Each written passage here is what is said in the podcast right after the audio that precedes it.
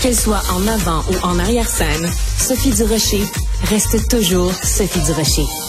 Vous connaissez bien sûr euh, la phrase classique euh, pour les enfants, tout se joue avant six ans. Ben, c'est en train de changer beaucoup, beaucoup. En fait, ça fait un petit moment.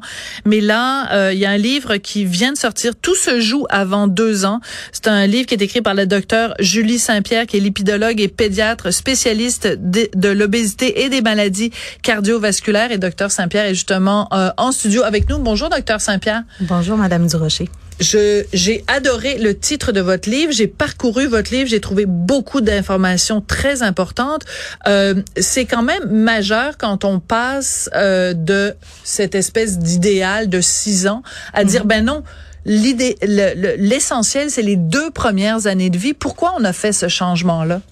En fait, euh, la science a tellement progressé dans les 20 dernières années qu'on euh, bon, on parle d'un best-seller qui, qui, qui a accompagné nos mères et nos grands-mères, Madame Durocher, pour notre éducation. Donc, euh, la science a tout simplement progressé suffisamment pour qu'aujourd'hui, non seulement nous ici au Québec, on commence à aborder ce sujet-là, mais même aller jusqu'à des commissions hein, hum. en France, nul autre que Boris Cyrulnik en a parlé avec euh, le président Macron et a émis ses recommandations. Donc, la science a tout simplement apporté des réponses à laquelle on n'avait pas et qui euh, démarrent dès le début de la grossesse de la mère et se poursuivent euh, des changements, des marquages de l'ADN qui se font jusqu'à la deuxième année de vie. Alors, ce que j'ai compris, pour résumer, c'est que dans ces deux premières années de vie, donc ces mille premiers jours, euh, il y a des choses, c'est un petit peu comme une, euh, une switch. Bon, absolument. Hein? Alors, il y a des switches qu'on met à, à on, qu'on met à off. Oui. Et si on attend après deux ans, c'est beaucoup plus difficile. Même si on met la switch à off, on n'aura pas les mêmes effets. Même si on met la switch à on, on n'aura pas les mêmes effets. On a l'impression qu'il y a comme une urgence d'agir avant les deux ans. Oui, puis d'ailleurs, le docteur Cyrulnik en France parle de la maison des mille premiers jours, lui, euh, un endroit où est-ce que les femmes enceintes pourraient être sécurisées, les enfants pourraient être accompagnés, où est-ce qu'on pourrait travailler sur l'insécurité alimentaire, sur les traumas. Euh, vous savez, hein, les traumas qui surviennent aussi sont très importants d'un point de vue psychologique pendant cette période-là. Donc, euh, oui, les, les mille premiers jours, c'est une switch. Effectivement, c'est souvent ce que je dis aux patients, aux parents euh, donc, euh, et c'est pas impossible par la suite d'intervenir, mais, c'est plus difficile parce que bon, il y a, y a d'autres périodes qui sont importantes, entre autres l'adolescence, où est-ce que bon, il y, aura davantage euh, de, de phénomènes qui vont se cristalliser, puis par la suite être plus difficile à changer. Alors, on le sait, vous êtes euh, venu, on vous a interviewé souvent euh, à Cube au sujet de l'obésité. C'est vraiment votre domaine de prédilection. Alors, je suis tombée sur un passage dans votre livre, Docteur Saint-Pierre. Je suis tombé par terre. Et je sais pas si c'est pour vous le passage le plus important du livre, mais moi, en tout cas, c'est ce qui est plus le, venu me le chercher. Vous parlez de l'allaitement versus le lait maternisé. Je vois que vous êtes content, donc je pense que j'ai touché la bonne corde. Vous dites à un moment donné que dans les recommandations du lait maternisé, on dit qu'on doit donner tant de, de millilitres de lait aux enfants. Mais vous dites la chose suivante. Si on tient compte uniquement de la capacité de l'estomac d'un nouveau-né à terme, ça veut dire que les fabricants conseil en quantité 6 à 8 fois la capacité de l'estomac du bébé dans la première journée de sa vie. Donc, quelqu'un mhm. qui donnerait du lait maternisé en suivant à la lettre les indications du fabricant surnourrit son enfant et vous dites plus loin que ça a une incidence sur l'obésité des enfants. C'est un problème majeur, docteur Saint-Pierre. Oui, puis je pense que c'est la première fois qu'on ose le dire publiquement. Euh, ça va prendre beaucoup d'enseignements hein, parce que il y a culturellement, qu'on soit ici, qu'on soit dans d'autres pays, il y a toujours cette espèce de, de peur de laisser mourir un enfant de faim hein, dans, dès sa naissance. Pourtant, quand on réfléchit, une maman qui allait, on a à peu près rien hein, qui sort de là dans les premiers les premiers deux jours, et c'est suffisant pour l'enfant. L'autre chose qui est alarmante, c'est de savoir que dans ces laits-là commerciaux, il y a une grande quantité de sucre qui ne correspond pas au sucre naturel contenu dans le lait maternel. Donc, cette quantité-là de sucre va déjà aller jouer sur le, centre du plaisir qui est en pleine effervescence. Hein. C'est des millions de connexions qui se font dans le cerveau à chaque jour. Donc, on peut rester éventuellement avec des switches, encore une fois, qui vont être impliqués plus tard dans certains problèmes de santé publique.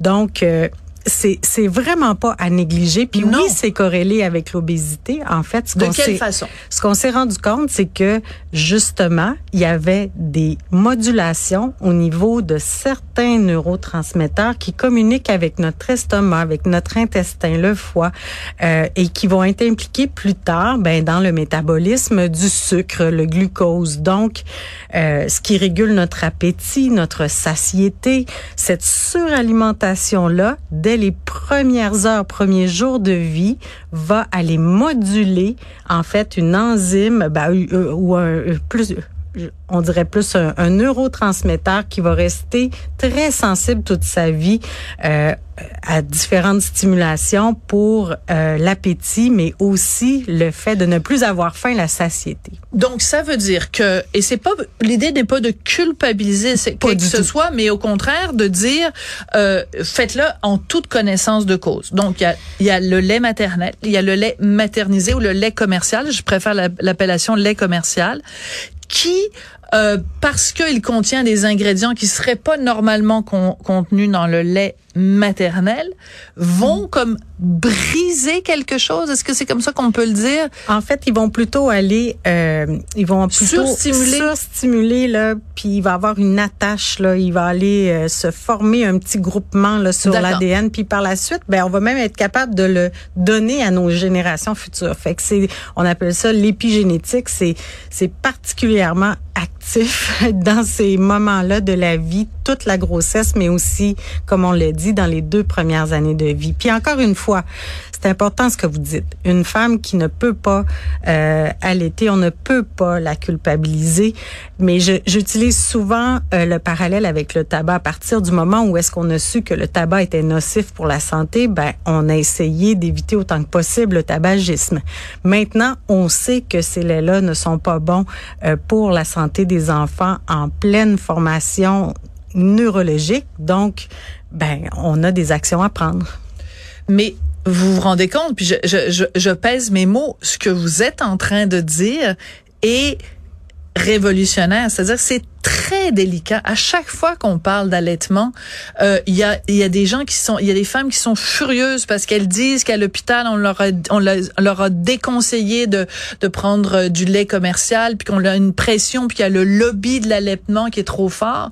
Vous allez vous je, vous êtes je m'excuse de vous dire mais vous êtes un peu en train de vous mettre dans le trouble docteur Saint-Pierre parce qu'il y, y, a des gens qui n'aimeront pas ce que vous nous dites aujourd'hui. Moi je suis très contente de vous l'entendre dire mais il y a des gens qui vont vous le reprocher. Moi madame Durocher, on peut me reprocher bien des choses, mais je suis une femme de science.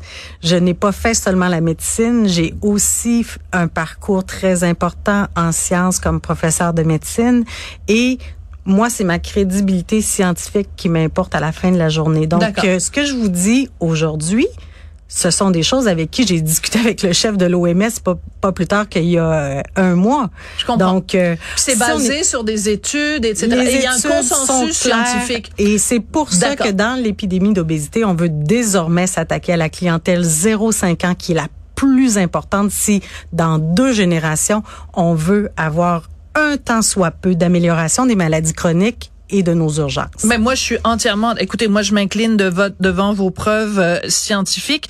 Euh, est-ce que euh, vous considérez, par exemple, les principes que vous avez dans ce livre-là, où vous dites, ben tout se joue avant deux ans, donc les les mille premiers jours, que on, on, le gouvernement du Québec devrait s'intéresser à ça et moduler différemment, par exemple, que dès les premiers temps, euh, qu'on accompagne mieux les femmes euh, qui viennent d'accoucher? Il faut le faire. Euh, je, je pense qu'on se fie trop à des organismes qui sont importants. Euh, encore une fois, moi, j'ai beaucoup de respect pour euh, la Fondation Holo, qui est très, très près de ces femmes-là, de ces bébés-là, qui en fait toujours plus. Mais est-ce normal qu'on s'appuie au Québec uniquement sur des fondations et des organismes pour accompagner, soigner, euh, traiter des enfants. Euh, vous le savez, c'est pas uniquement euh, dans ce sujet-là -là, qu'on on a besoin euh, de plus de sous pour être capable d'avoir une société plus en santé. Mm-hmm. Mais mais tristement, je, je commence à avoir des doutes que notre culture veut vraiment euh, avoir une approche de santé préventive au Québec. Euh, ça m'inquiète énormément de voir que ces décisions-là ne viennent pas. Euh, pourtant, les recommandations de l'OMS sont très, très claires. Oui, puis vous en parlez dans votre livre aussi à quel point pendant la pandémie, on a la prévention a beaucoup pris le bord. Ben là, on n'est plus en pandémie, il serait temps que ça revienne. Vraiment une lecture extrêmement importante. Votre livre donc euh, s'intitule, attendez parce que là je l'ai noté, puis euh, les, les premiers jours de la vie, non, c'est pas ça. C'est quoi le titre de votre en livre? En fait, c'est tout se joue avant tout deux ans. Tout se joue avant deux ans. Euh, voilà. 100% des profits, hein, le 22 dollars 95, s'en va directement pour des paniers de Noël. Donc c'est sur notre site maison de santé prévention.com. Euh, même l'éditeur a donné les droits ah, pour les familles fabuleux, très important. Docteur Saint-Pierre, docteur Julie Saint-Pierre, euh, merci beaucoup euh, d'être venu nous parler aujourd'hui. Puis j'ai hâte de voir le retentissement de ce que vous nous avez dit aujourd'hui. Merci, merci beaucoup. Merci, merci à vous. Merci.